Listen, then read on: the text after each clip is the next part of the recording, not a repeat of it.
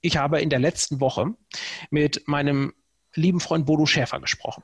Ähm, und äh, ganz, ganz viele deiner Zuschauer kennen ihn, du und ich. Äh, ich weiß, wir beide unterhalten uns häufig über Bodo. Er ist ja für, äh, für viele in unserer Branche auch ein, ein Leuchtturm. So, Bodo ist ein Brand, ja, ist der Money Coach.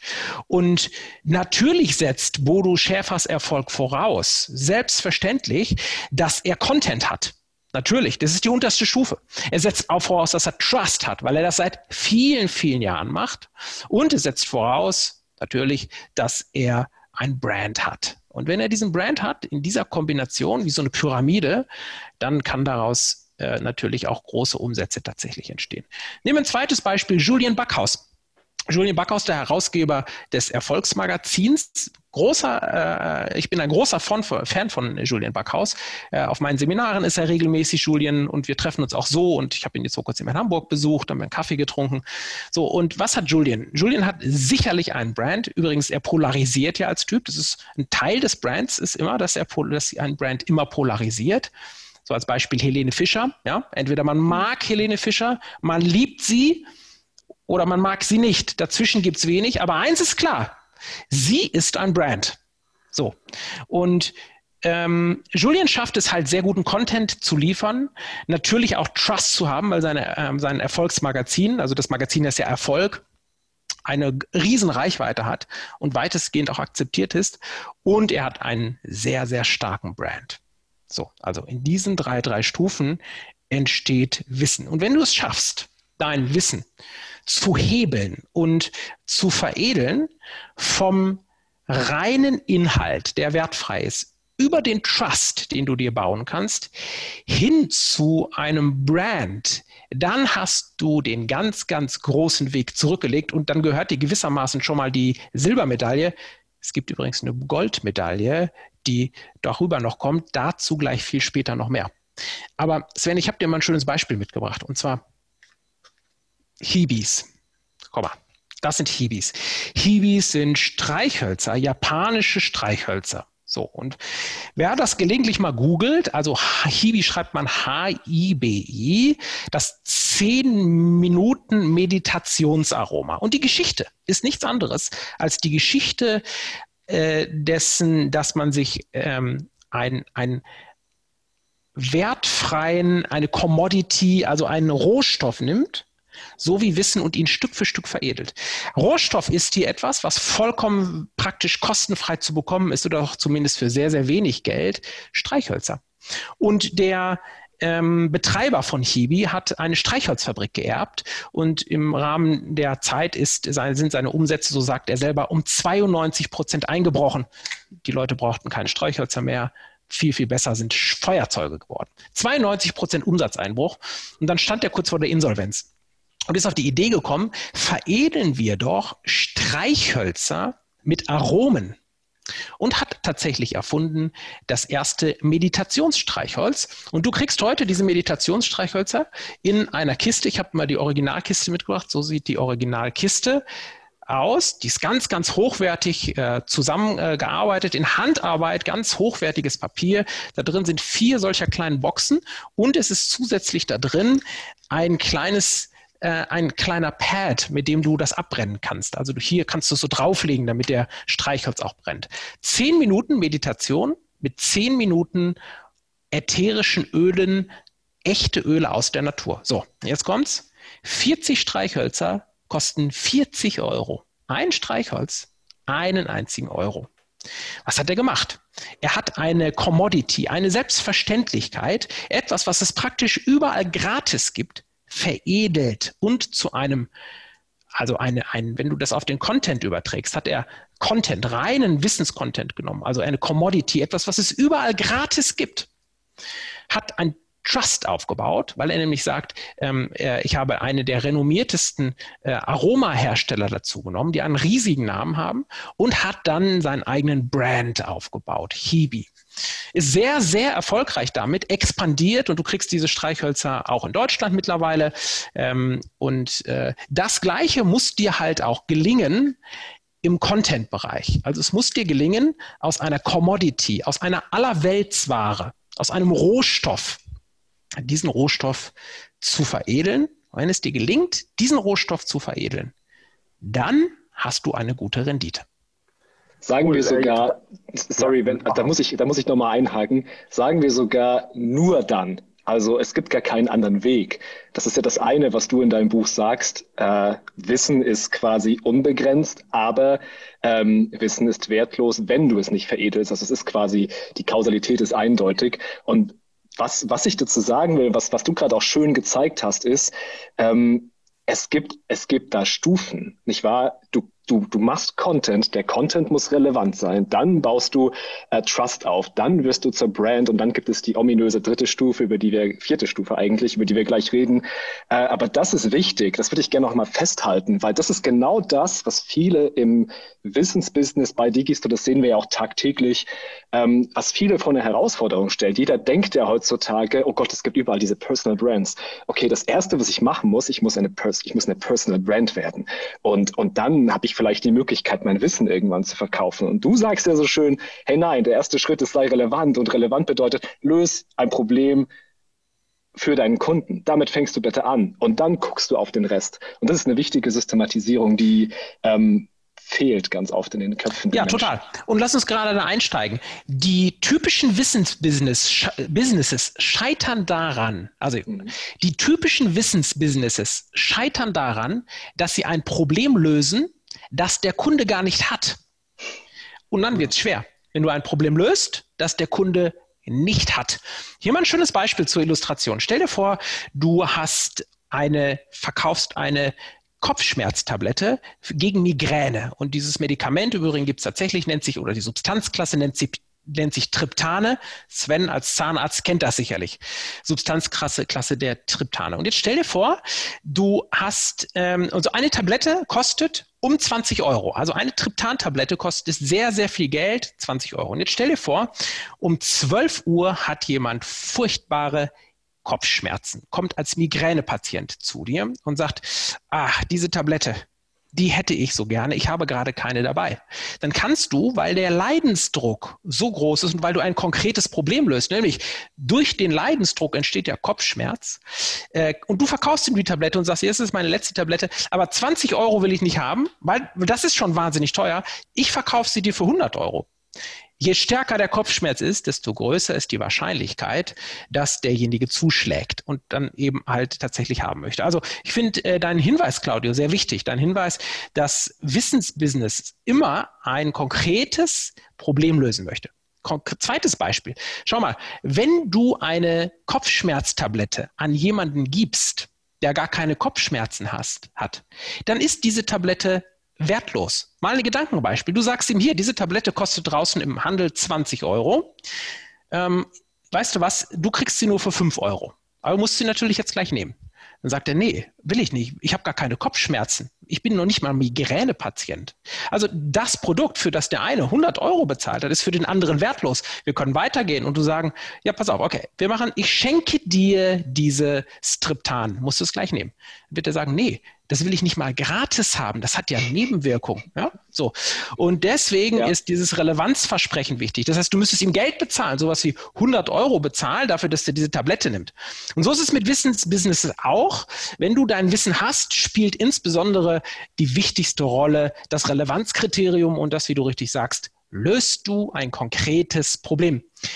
Ich äh, beurteile Digistore genau danach, dass Digistore ein genau klares Problem löst für den Kunden, nämlich ich möchte mich mit dem Thema Backend meines Wissensverkaufs, meines Wissensverkaufs nicht konzentrieren und ich möchte, dass ihr mir mein Leben so einfach wie möglich macht. Und das macht absolut Sinn. Und deswegen ist Sven auch mit seinem Business so erfolgreich, weil, weil Sven ein ganz klares Problem löst, das der Kunde draußen hat. Also ich als Wissensanbieter zum Beispiel habe das. Ein Bodo Schäfer hat das. Äh, Sven vereint ja mit Digistore 24 wirklich alle Großen der Branche. Und äh, weil ein ganz klares Problem behoben wird. Und das macht auch Sinn. Es macht immer Sinn, sich auf seine Inhalte zu konzentrieren. Das, was man wirklich gut kann, ist die eigene Kernkompetenz.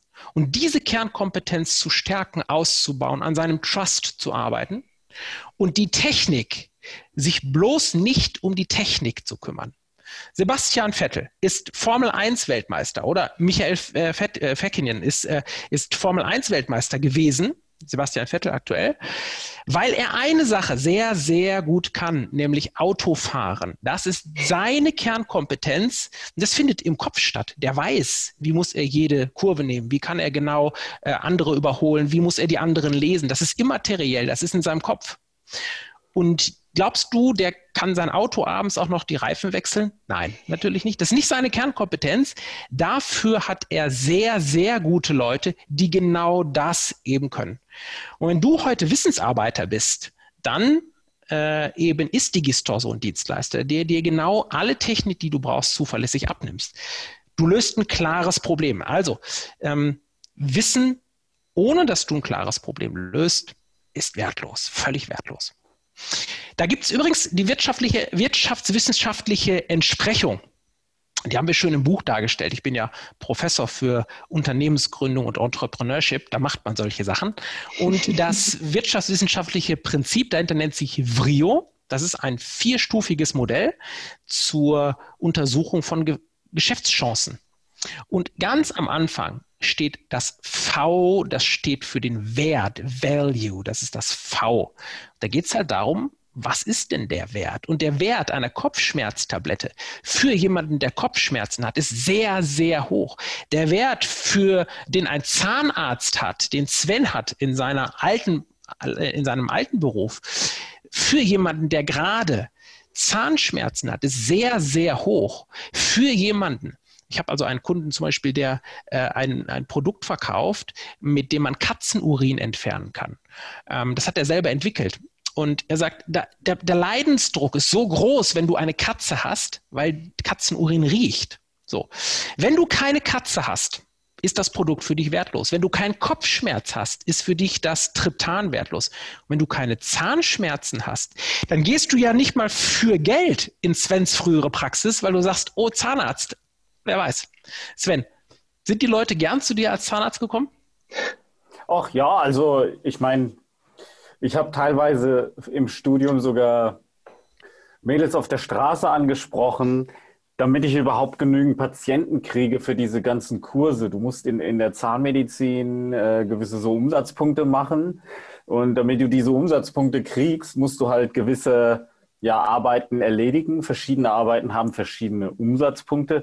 Da, bei, bei dieser Sache hatte ich übrigens auch gemerkt, dass Zahnmedizin nicht so mein Ding ist, weil ich exponentiell das Interesse an Arbeiten verloren hatte, die wenig Umsatzpunkte bringen. Also je weniger Umsatzpunkte, desto weniger, desto exponentiell weniger Interesse hatte ich, mich mit diesen Patienten zu beschäftigen. Und da habe ich gemerkt, okay, vielleicht solltest du aus ethischen Gründen doch in eine andere Richtung gehen.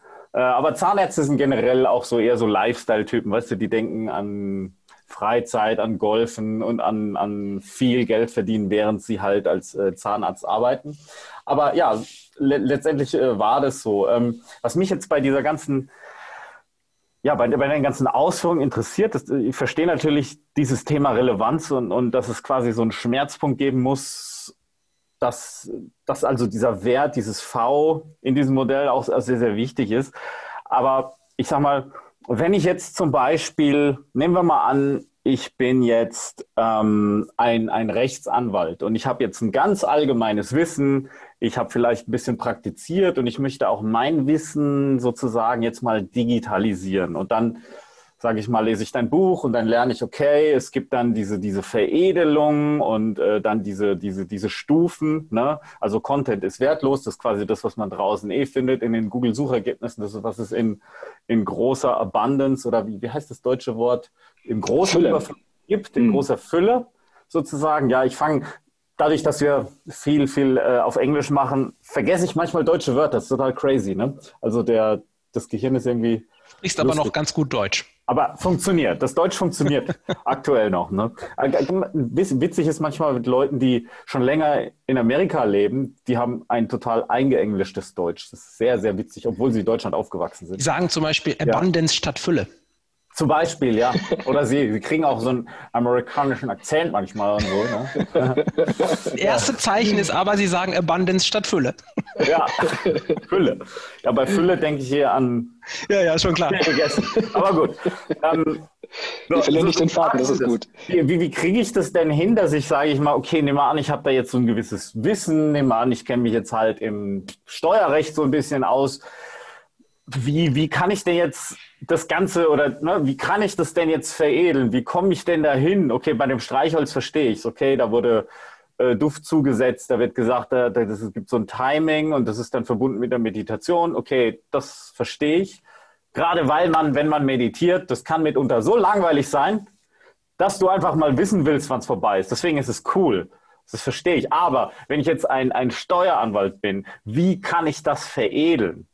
Ja, also das ist natürlich, genau, das ist der, das, äh, das wirklich Wichtige. Wir haben ja ein Acht-Stufen-Modell in dem Buch Wissen zu Geld halt eben genau erklärt. Aber hier mal die konkrete, äh, die konkrete Antwort auf deine, deine Frage. Schaffe dir deine eigene einzigartige Methode und gib ihr einen schönen Namen. Konkretes Beispiel. Wenn du heute dich mit dem Thema Ernährung beschäftigst, dann gibt es natürlich Google mal Ernährung, ja, dann findest du die eine riesige Vielzahl verschiedenster Diäten. Die einen sagen rein vegan, die anderen sagen Paleo-Diät, die, die einen sagen nur, ich möchte Supplementals äh, nehmen. Biohacking ist ja ein großes Thema derzeit. Die anderen sagen, nein, bloß nicht dieses, glutenfrei und so weiter. Du findest eine große Vielzahl daran. Und wenn du heute ein Ernährungsberater bist und dein Wissen draußen verkaufen willst, hast du ein Problem. Das, was du machst, ist beliebig, weil das, was du weitergibst, in Konkurrenz steht zu so vielen anderen anderen Dingen. Und zum Thema Ernährungsberater, wenn du mal suchst, Ernährungsberater München oder Frankfurt oder aus welcher Stadt auch immer du kommst, bei uns ist es hier Paderborn, findest du hunderte von Ernährungsberatern. Und dann musst du dich nicht wundern, dass du dann vielleicht eine Stundenlohn nachher nur durchsetzen kannst von 30 Euro, weil der Kunde sagt, ja, du, ach, das ist mir zu teuer, ich gehe zum anderen, der hat halt auch, der macht auch Ernährungsberatung. So, und jetzt skippen wir mal das Thema Ernährungsberatung, da ist nämlich der Content wertlos, der reine Content ist wertlos. Trust aber hast du aufgebaut, indem du zum Beispiel Ernährungsberaterin bist oder Ärztin wie Dr. Mareike Awe. Ich weiß, sie ist äh, eben uns beiden bekannt. Mhm. Und ähm, vielen wahrscheinlich deiner Zuschauer und Zuhörer auch bekannt. Das ist jetzt ein Zufall, aber. Ah, guck mal, siehst du. So. Zufall, Zufall. Pass auf. Sven, und das ist jetzt wirklich nicht abgesprochen. Wie heißt Ihre Methode? Guck nicht drauf. Weißt du, vielleicht erinnerst du dich, wie die Methode heißt. Intuit. Ja, Okay, volle yeah. Punktzahl. Wirklich, ist kein Fake jetzt. Äh, ich wusste wirklich nicht, dass du das Buch da hast. Ähm, Mareike Awe ist sozusagen Kronzeugin. Was hat Mareike? Sie hat einen Content. Aber dieser Content, den sie hat, nämlich intuitives Essen, wenn du intuitives Essen eingibst, ist das Commodity, das ist ein Rohstoff, eine Selbstverständlichkeit. Sie hat Trust aufgebaut. Warum? Weil sie Ärztin ist und sie hat auf der Basis des Trusts aufgebaut, ihr eigenen Brand. Sie hat eine eigene Methode kreiert. Und dahinter gibt es diese Strategie von Wechan Kim, die wir verwenden im Buch. Ähm, und zwar nennt die sich Blue Ocean, Red Ocean. Der rote Ozean ist der Markt, der vom Hauen und Stechen der vielen Marktteilnehmer rot gefärbt ist. Da geht es nur noch um Preisdruck, um wer ist der günstigste und so weiter. Mhm. Und wenn du dich veredelst, äh, deine eigene, dein eigenes Etikett draufklebst, dann zahlt für ein praktisch sehr ähnliches Produkt, nur dadurch, dass du dieser Methode einen neuen Namen gibst, für ein etwas besseres Produkt, der Kunde sehr, sehr viel mehr. Und du kannst sogar ein Markenrecht anmelden. Das ist ja zulässig. Dann darf dir deine Methode, also hier Mareikes Methode Intuit zum Beispiel, ähm, eben keiner mehr tatsächlich äh, e-, eben klauen und verwenden. Und auch das, Sven, weil wir äh, uns eingangs darüber unterhalten haben, dass wir vieles, was wir online machen, aus der Offline-Welt kennen, das gibt es genauso. Hier zwei Beispiele. Milch ist eine Commodity. Milch ist nichts wert. Milch ist so wenig wert, dass der Milchbauer seine Milch schon in Güllefässern vor großen Lebensmittelmärkten ausgekippt hat, aus Protest, weil er so wenig Geld kriegt. Man nennt das Polypol. Polypol heißt, es gibt ganz viele Anbieter, nämlich 10.000 Milchbauern, die halt das gleiche, ununterscheidbare Produkt machen. Also geht Milch klassischerweise im Einzelhandel nur über den Preis. Es sei denn, du machst eine etwas bessere Milch, passt sie ein bisschen besser an und vor allem schaffst ein Brand und pappst mhm. zum Beispiel Bärenmarke drauf. Warum ist Bärenmarke etwa doppelt so teuer? Wir haben das als Beispiel auch im Buch immer sogar genau ausgearbeitet. Wenn du den Kunden fragst, der steht vor dem Milchregal und der sagt, sag mal, diese Bärenmarke Milch, ist, glaubst du, dass die wirklich viel, viel besser ist als die andere Milch? Dann wird der Kunde sagen, na, wenn ich ehrlich bin, wahrscheinlich nicht, denn beides kommt ja aus der sogenannten Kuh. Kuh. Oh. Trotzdem zahlt er doppelt so viel. Hier für ein sogar exakt, na sagen wir mal, nahezu identisches Produkt. Warum? Weil es gebrandet ist. Ja? Oder nehmen wir dieses Beispiel ähm, Tankstelle, da haben wir das gleiche Problem. Das heißt, Benzin ist ein preissensitives Produkt. Äh, drei Tankstellen hintereinander. An einer Tankstelle steht eine Riesenschlange an Leuten, wartet darauf, dass eine Zapfsäule preis wird, weil der Benzinpreis einen Cent günstiger ist. Der ist so preissensitiv, dass die Tankstellen nicht nur zwei Stellen hinter dem Komma ein, äh, angeben, nicht nur schreiben 1,29 Euro, sondern sie entblöden sich nicht, sogar 1,29,9 dran zu schreiben. Drei Nachkommastellen, weil wenn sie schreiben würden 1,30 statt 1,29,9, dann würden die Kunden sagen, ach, das ist ja teuer. Wenn du in so einem Markt unterwegs bist, hast du verloren und das bist du, wenn du dein Wissen nicht unterscheidbar machst. Was mhm. machen die Mineralkonzerne? Sie schaffen sich aufgearbeitete, veredelte Produkte und nennen das zum Beispiel Aral Ultimate. Und schon können Sie für diesen, es ist ja ein etwas besseres Produkt, es hat eine höhere Oktanzahl und so, keine Frage, aber Sie können einen überproportional hohen Preis dafür verlangen. Und wenn dir, es, wenn dir das gelingt, in deinem Bereich eine eigene Methode zu kreieren, in der Relevanz das zu schaffen, dann bist du damit nicht mehr zu schlagen und nicht mehr zu kopieren.